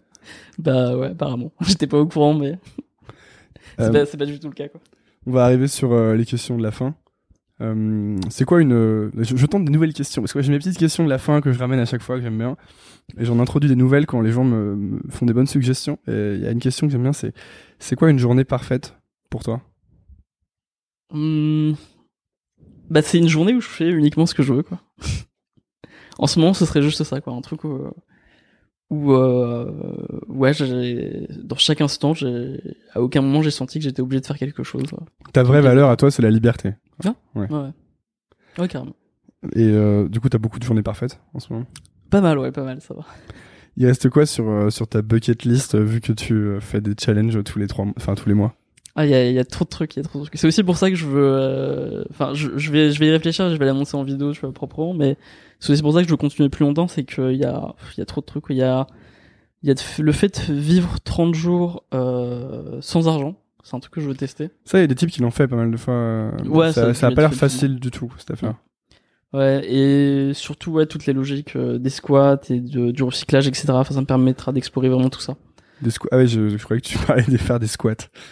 non, pas le sport. ouais. Et même par rapport à la nourriture, c'est intéressant parce qu'il y a énormément de gâchis, même par rapport aux vêtements et tout. Et euh, il y a ça, sinon euh, 30 jours, euh, 30 jours sans internet et sans téléphone. Euh, Quelle horreur. et ce genre de trucs. Là, j'ai plus la liste euh, en tête, quoi, mais euh, mais voilà, je même plus en tête. Mais il y a énormément de trucs. Euh, Il y a une question que, que je pose beaucoup, c'est qu'est-ce que tu ferais si t'avais pas peur? Et c'est une question qui fait écho un peu à ce qu'on disait tout à l'heure sur le, le challenge où tu dis oui pendant 30 jours. ouais, ouais. Et du coup, qu'est-ce que toi tu ferais si t'avais pas peur? C'est un peu prétentieux, mais en vrai, euh, rien de plus. Tu tombes dans la catégorie de ceux qui disent. Euh... Ouais. Il y a deux catégories d'invités? Il y a ceux qui disent, bah, je ferais ça, et il y Ok, a ceux qui disent, j'ai pas peur. Bah franchement, euh, j'ajouterais rien quoi. Franchement là. euh, Après j'ai pas de raison d'avoir peur objectivement. Là en ce moment euh, j'ai une situation carrément cool quoi. Ouais. Je... Le simple fait d'avoir une audience sur internet, euh, ça te donne une liberté de fou. Tu vois. Enfin. Est-ce que ja- tu t'as jamais l'impression de te- de t'emprisonner dans, dans une audience, d'avoir le sentiment que tu sais ce qu'ils attendent de toi, et que du coup tu vas leur donner ce qu'ils attendent? Est-ce que c'est quelque chose que tu ressens ça? Mais non, mais c'est par contre c'est un truc que j'appréhendais beaucoup et j'ai fait en sorte que ça arrive pas. Comment? Bah j'ai f- en faisant n'importe quoi. Globalement ça se résume à ça. C'est-à-dire euh, faut être enfin depuis le début, il y a de temps en temps je fais une vidéo qui a rien à voir et qui est un peu un un fuck à tous les gens qui me disent euh, ouais, faut que tu fasses ça, nous c'est ça qu'on attend. Et euh, j'ai continué sur ma chaîne à vraiment aller dans vraiment dans ce que je voulais. Et aujourd'hui, enfin du coup au bout d'un moment, j'ai passé le cap et aujourd'hui vraiment je pense que je pourrais faire n'importe quoi. Les gens me diraient pas ah euh, c'était euh, tu devrais mieux enfin il y a des gens qui disent forcément c'était mieux avant, tu vois, comme pour tout, mais ils me diront pas tu devrais plutôt faire ça. Enfin les gens comprennent que euh, que c'est ma chaîne et que je fais ce que je veux quoi. C'est une vraie question pour moi pour, euh, pour Nouvelle École parce que j'ai commencé en interviewant des gens qui étaient très euh, start-up, Ouais. beaucoup d'entrepreneurs. Ouais. Et du coup, je pense que j'ai créé euh, une habitude chez les Ouais, auditeurs d'entendre des entrepreneurs. Et en fait, moi, je perçois. Si tu veux, pour moi, à Nouvelle École, j'ai envie que ce soit beaucoup plus large que ça, et d'aller voir des gens qui sont des artistes, qui font. Ouais ouais. Pour moi, vraiment, le, le dénominateur commun, c'est des gens passionnés qui font des choses intéressantes, qui ont des parcours un peu atypiques. Et donc, coup, si je m'emprisonne dans le dans les startups, euh, je, je propose qu'une version finalement très réduite de ce que c'est que pour moi l'entrepreneuriat, etc. Et mais je me rends compte bien sûr que bah, quand j'interviewe Oussama Hamar, euh, l'épisode buzz de dingue, euh, tu vois donc et puis pareil, euh, Jean de la Roche Brochard, les gens de The Family, les en- les entrepreneurs un T'as une communauté ouais. Voilà, c'est ça, ça construit. plaît aux gens. Et Ouais. même quand euh, quand Patrick Pelot est venu sur le podcast, euh, pour le coup, c'était un, un des premiers invités qui avait rien à voir avec les Ouais. autres. Il y a des gens qui m'ont dit, ouais, c'était sympa, mais mais moi, je préfère quand tu restes que sur les que Oui, sur les sûr. entrepreneurs, tu vois. Et du coup, c'est une vraie. Euh, je pense que la clé là-dedans, pour moi, en tout cas, c'est de continuer à faire ce que j'ai envie de faire. Ouais. Mais c'est pour ça que je te posais la question par rapport à, à toi et à ta chaîne, quoi. Ben c'est ouais, c'est toute la difficulté, c'est qu'à la fois tu veux commencer sur une petite communauté avec un truc de niche Un euh, peu niche, ouais. qui va intéresser peu de gens à fond, et en même temps t'as pas envie de t'enfermer là-dedans quoi. Donc Parce que je peux pas faire un podcast de start-up pendant, pendant 10 ans, quoi. Tu vois, Ouais. je peux pas, déjà, j'aurais fait le tour euh, d'ici deux mois. Ouais, en France ça va aller. Et, euh, et puis surtout, c'est très. En plus, on entend toujours les mêmes choses au bout d'un moment. Et, euh, Mais bon, donc. Pour ceux qui écoutent, sachez que je ne vais pas interviewer euh, que des gens dans les startups. Pour le reste. Et donc, euh, dernière question, Raj. Euh, c'est la question c'est qu'est-ce que tu. Donc là, t'as 29 ans. Ouais. Qu'est-ce que tu dirais à Raj à 19 ans? Ah, c'est compliqué, hein, franchement. Euh... Euh... bah, j'aurais tendance à, dans l'ensemble, tu vois, je suis un peu content de ce que j'ai fait là pendant ces 10 ans. Et euh, je suis content des erreurs que j'ai fait, du temps que j'ai perdu, parce que voilà, j'ai appris plein de trucs aussi. Et globalement, c'était cool. Par contre, euh, le truc, genre, euh, que je pense beaucoup de gens très jeunes comprennent pas, c'est à quel point euh, euh, le, euh, le le monde est mal fait et à quel point les gens ne savent pas ce qu'ils font. Même les adultes, même les gens qui ont l'air vraiment sur d'eux, même les gens qui qui ont l'air de savoir ce qu'ils font, même les trucs très organisés, que globalement les choses sont assez euh, euh, pas optimales et euh, pas tellement bien pensées que ça et que souvent les gens ont l'air sur d'eux et c'est juste une apparence, ils font juste semblant. Et que les gens ont l'air confiants en eux, ils ont l'air de savoir où ils vont et de savoir ce qui va se passer dans l'avenir. Et en fait, non, ils savent vraiment pas. Et, euh, et j'en avais pas du tout conscience quand j'étais plus jeune. Tu vois, et petit à petit, en fait, quand tu, tu rencontres des gens, tu discutes avec eux, et tu rencontres des gens que tu respectes aussi, et que t'admires, et que toi-même tu deviens un peu plus âgé, et que les gens te regardent, et qu'ils ils pensent que t'es, euh, que tu sais ce que tu fais, et que t'es sûr de toi, etc. Et tu réalises que, ah non, en fait, pas du tout, quoi. C'est juste une, euh, c'est juste une impression, quoi. Donc, euh, je pense que si tu sais ça jeune, ça peut te donner pas mal de, de liberté et de courage. Donc ne pas trop, ne pas trop se fier au masque. Ouais. Ça? Ouais, ouais. Ouais, je pense que c'est un truc qui est assez important, en tout cas qui a été important pour moi aussi. Il y a un moment où tu comprends qu'en fait, tous les gens, et, et- et- et c'est intéressant pour les adultes surtout. Moi, il y a un moment où j'ai compris que les adultes, et notamment mes parents, Ouais. étaient des humains un peu comme tout le monde, avec leurs failles, leurs défauts, leurs inquiétudes, leurs... Et, et quand tu comprends ça, pour moi, c'était vachement important, quoi. Parce que j'avais toujours cru que les mecs, euh, les adultes, c'était bon, quoi. Les gars, ils avaient tout, Ils savent, géraient tout, euh, ils savaient trop ce qu'ils faisaient. Et j'ai longtemps été comme ça, c'est-à-dire que même maintenant, je pense un peu quand je rencontre un type, euh, même sur le podcast, qui me dit, euh, ouais, je fais ça, je doute pas, jamais, never. Euh, j'ai tendance à le croire et à me dire, putain, alors moi, je doute tout le temps, je suis nul, euh, tu vois. Et, et en fait, je pense qu'il faut vraiment euh, prendre du recul là-dessus Ouais, ouais. parce que tout- enfin comme dirait ou comme disait Oussama Hamar sur le truc faut pas comparer ton intérieur avec leur extérieur Ouais, quoi. ça. bah écoute merci beaucoup Raj Bah, y a pas de quoi. Merci à toi. où est-ce qu'on en, où est-ce qu'on envoie les gens qui euh... alors non première question si les gens veulent découvrir ce que tu fais quelle vidéo est-ce qu'il faut qu'ils regardent? Déjà ils vont chercher autodisciple sur. YouTube Ouais, ouais, ouais. Euh...